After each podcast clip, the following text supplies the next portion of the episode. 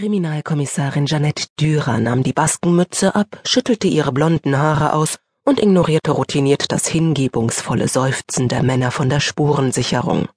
Wo ist die Leiche? erkundigte sie sich knapp, auch wenn die Frage genau genommen überflüssig war. Der Tote im grauen Lodenmantel war schon von weitem gut zu sehen.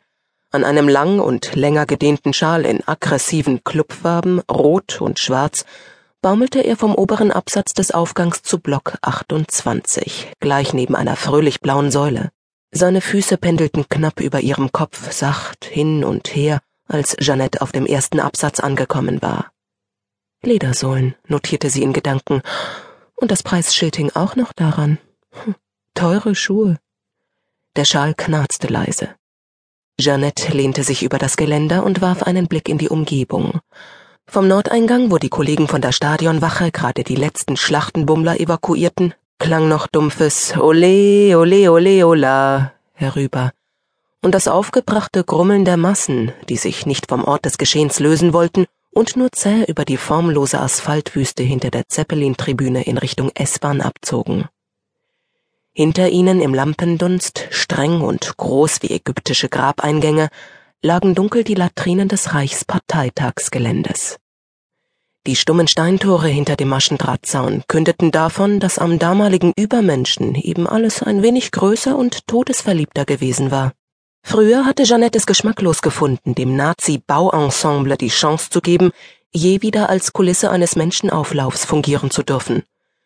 Zwischendurch war diese Berührungsangst verflogen und dem Glauben gewichen, wenn der Versammlungszweck nur privat, banal und lebenszugewandt genug sei, könnte er den Geist des Steins sogar verhöhnen.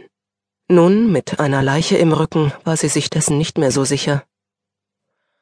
Auf dem Parkplatz jenseits des Maschendrahtzauns glühten zahllose Rücklichter rot durch die Abgasnebel eines röhrenden Totalstaus. Gestank wolkte sichtbar zwischen kahlen Kieferstämmen auf und zog auf die nahen nächtlichen Schrebergarten zu. Nur zu ihren Füßen war es still. Zwischen den eilig geschlossenen Imbiss- und Andenkenbuden trieb der Wind Plastikbecher, Servietten und Papierfetzen über den bierklebrigen Boden. Weggeworfen, gebraucht, erledigt.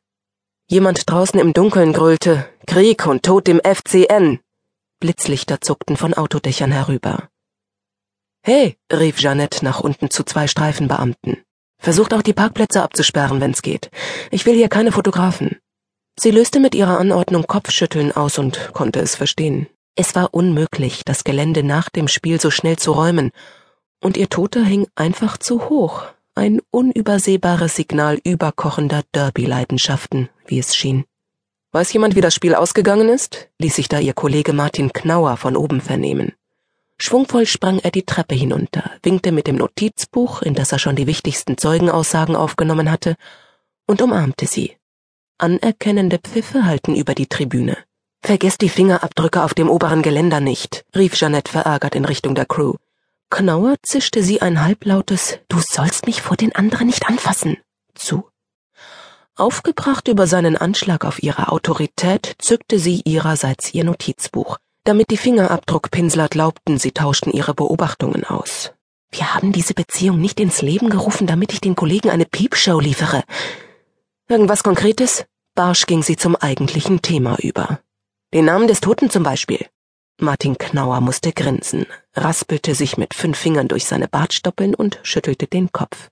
Wir denken, er hat seine Papiere dabei, aber wir können ihn erst abnehmen, wenn der Bildchenmacher fertig ist. Wird's langsam? erkundigte er sich lauter beim Polizeifotografen.